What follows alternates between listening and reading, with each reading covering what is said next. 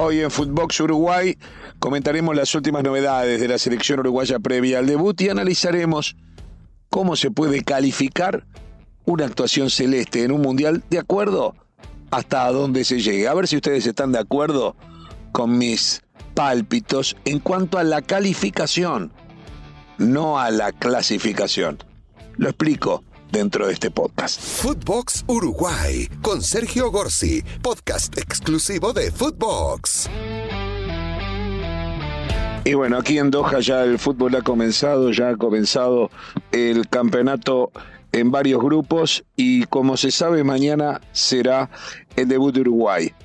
Y seguramente corro el riesgo de que alguien escuche este podcast ya con las cartas vistas. Estamos con mucha expectativa. No se ha filtrado nada, eso está bueno como estrategia para ningún cuerpo técnico. Ningún cuerpo técnico quiere contarle a su rival cuál va a ser el equipo, porque entiende que hay algunos datos que pretenden ser siempre sorpresivos y que el rival tenga que estar un rato hasta poder agarrar la mano o al menos no tener tiempo eh, de varios días de preparación para determinadas fórmulas que se puedan usar.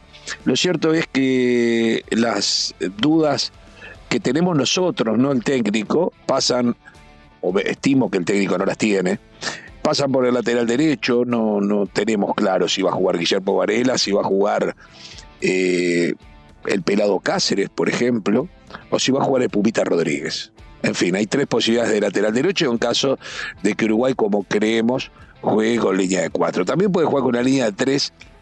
Yo le llamo una línea de tres mentirosa, porque para los uruguayos la línea de tres muchas veces se transforma en una línea de cinco clara.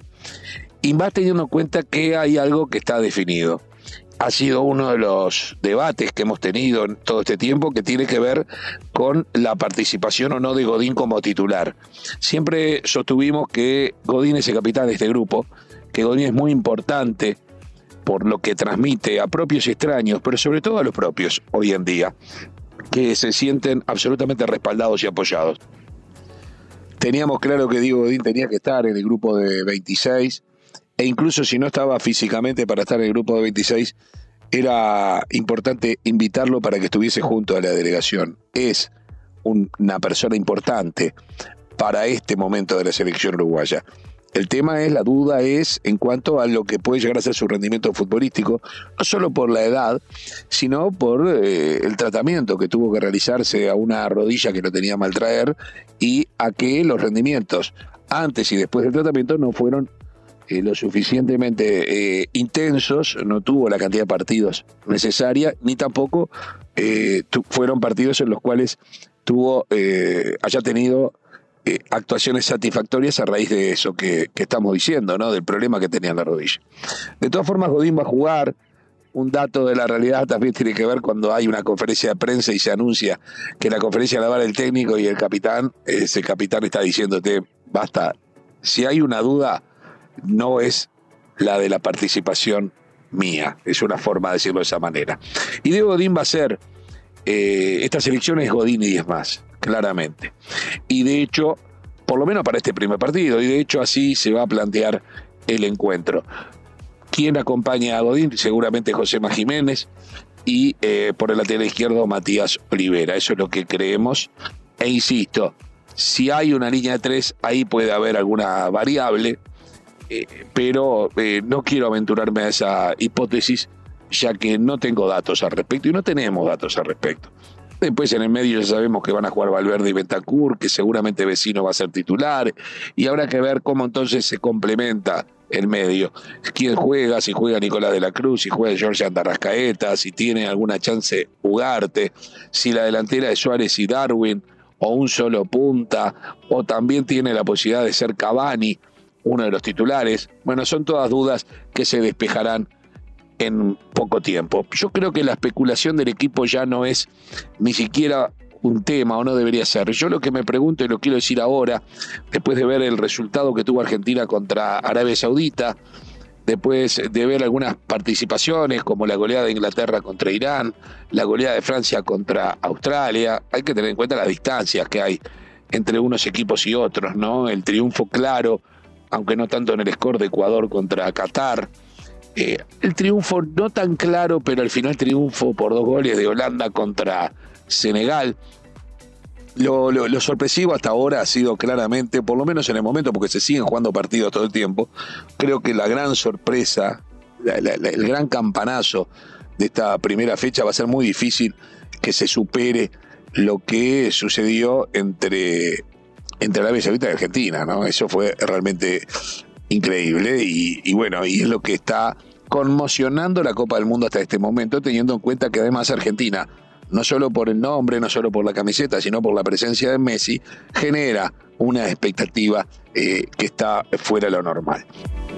El debate también entre los colegas uruguayos e incluso consultados medios extranjeros tiene que ver con qué es un buen mundial para Uruguay. ¿Cuál es el límite del buen mundial? ¿Cuál es el, en qué momento de un mundial se le puede tildar a un equipo como con la historia y el presente y los jugadores que tiene hoy en día, en la situación en que están, eh, se le puede tildar de fracaso, de un buen mundial, de un muy buen mundial o de un milagro o una hazaña. ¿Hasta qué punto? ¿Qué, ¿Dónde ponemos los parámetros? Yo creo que quedar fuera en la primera fase, en cualquier hipótesis, sería un gran fracaso.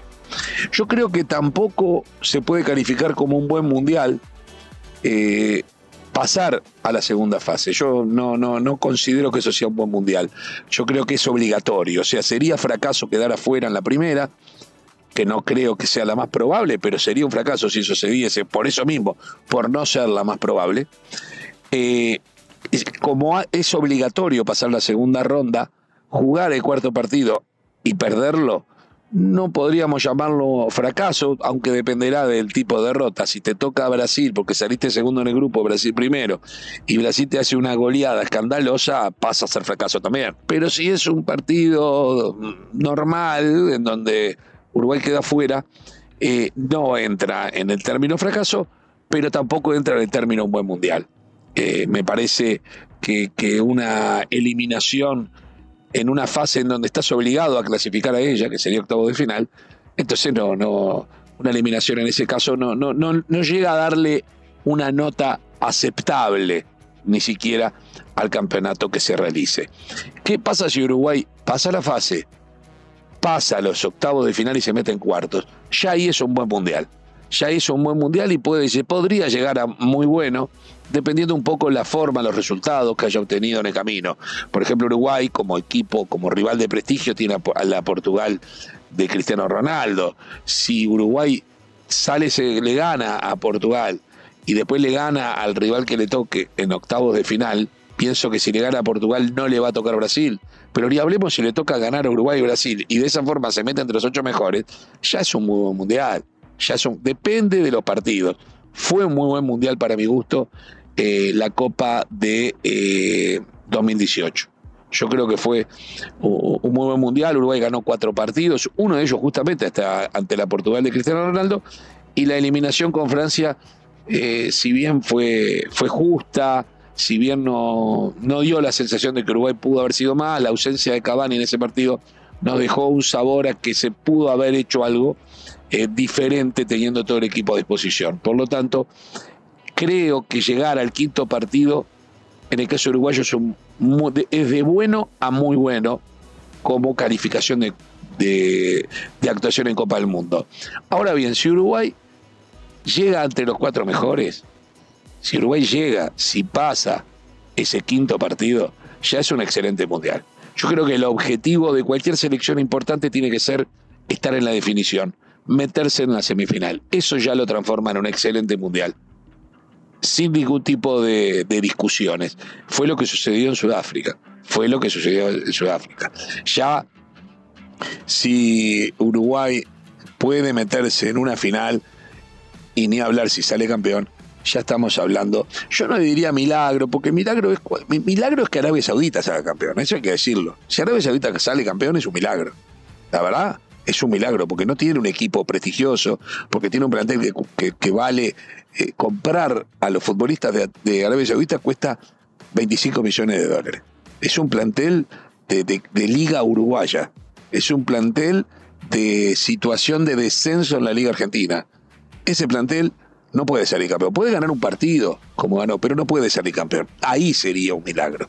Ahora, que una selección como la de Uruguay, que tiene una, una cantidad de futbolistas que sumados, sus transferencias llegan a los 500 o, 600 millones de dólares, eh, no, es un milagro ganar un campeonato, pero sí sería sensacional ya pasás de excelente a maravilloso, sería histórico, sería ponerse en, en, lo más alto nuevamente.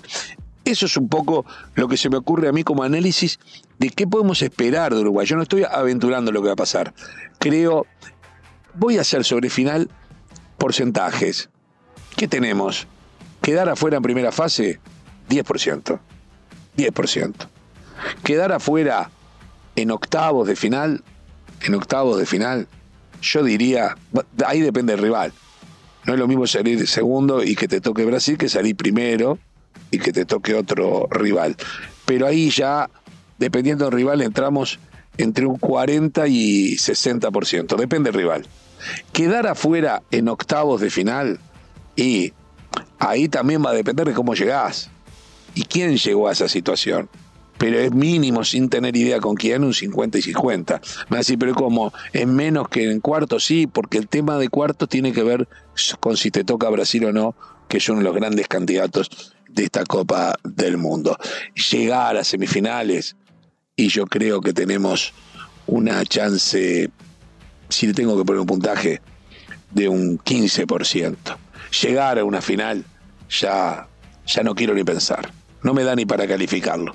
No me da ni para pensarlo. La verdad, no me da ni para imaginar qué es lo que va a suceder con este puñado de uruguayos que recorremos las calles de Doha que nos juntamos hoy en un banderazo, que estuvimos en el reloj de FIFA, ese que contaba eh, que hacía la cuenta regresiva y que ahora, bueno, ya pasó a, ser un lugar icónico de esta ciudad capital de Qatar. Y bueno, nosotros eh, la situación de la selección uruguaya la iremos calificando en la medida que avancemos en estos podcasts. La verdad, es muy intenso todo esto, mucha información, que se va agregando día a día y nosotros trataremos aquí, en Footbox Uruguay, de hacerle llegar nuestro análisis de lo que pase y de lo que pueda llegar a pasar. Porque la verdad, hasta ahora se terminaron, en este momento se terminaron todas las especulaciones. Ya no da para seguir hablando y no sabemos ni siquiera cuál va a ser el once titular.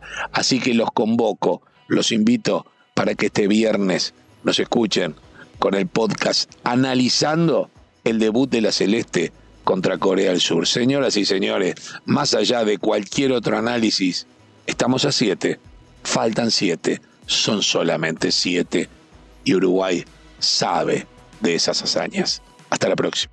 Esto fue Footbox Uruguay con Sergio Gorsi, podcast exclusivo de Footbox.